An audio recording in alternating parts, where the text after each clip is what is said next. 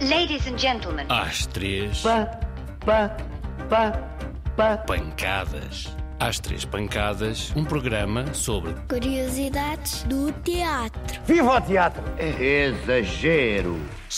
Manda calar. Olha a luz. Atenção, o pano vai subir.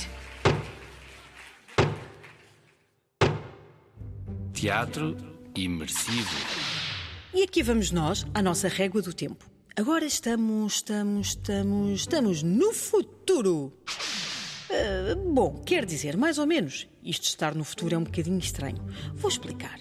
O teatro imersivo é um género de teatro tão recente, tão recente, que ainda se está a definir. Olha, é como se fosse um bolo.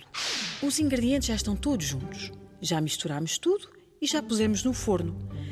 Agora, estamos do lado de fora a espreitar através do vidro o quanto e o como o nosso bolo vai crescer. De uma forma muito simples, isto é o teatro imersivo. Ele já existe. Já existem peças imersivas. Mas são tão poucas e experimentais que ainda não sabemos bem como vai ser este género. Ele está no forno. Sabemos que no teatro imersivo existe drama, ou seja, uma história. Sabemos que existem atores, figurinos e cenários. Pode existir música, dança e outras performances que complementam a peça, o teatro. Mas o palco no teatro imersivo pode ser qualquer espaço.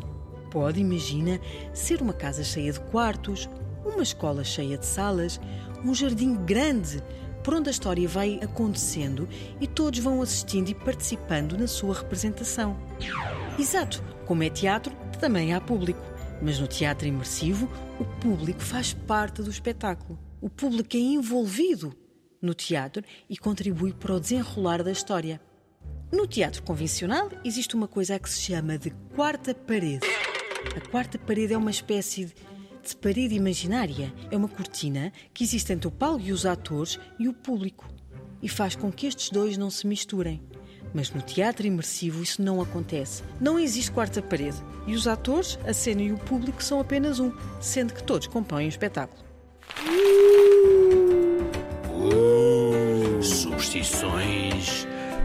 Teatro. Entra sempre com o pé direito. Foguetes. Antes da festa, é que não. Aposto que quando alguém te dá os parabéns antes do teu dia de aniversário, tu dizes logo: Não, não, não, não me des os parabéns antes do dia, porque isso dá azar. É exatamente pela mesma razão que no teatro não se conta dinheiro da bilheteira antes do espetáculo começar. E, da mesma forma, é proibido aplaudir no ensaio. O primeiro aplauso só pode acontecer no dia da estreia, com o público em sala. E já agora, o ramo de flores que gentilmente se oferece às atrizes e aos atores também só deve ser oferecido só no final do espetáculo e nunca no início. Hum. Digamos que a razão pela qual estas regras fantasmagóricas existem é porque realmente o teatro é um meio muito supersticioso e parece que deitar foguetes antes da festa não traz nada boa sorte. Portanto, já sabes, aplausos só mesmo no fim. E através desta rubrica radiofónica, parece-me ter realizado o sonho de milhares dos que nos escutam. Já acabou? Muito obrigado pela vossa atenção e até à próxima semana. Boa noite, senhores espectadores. Oh.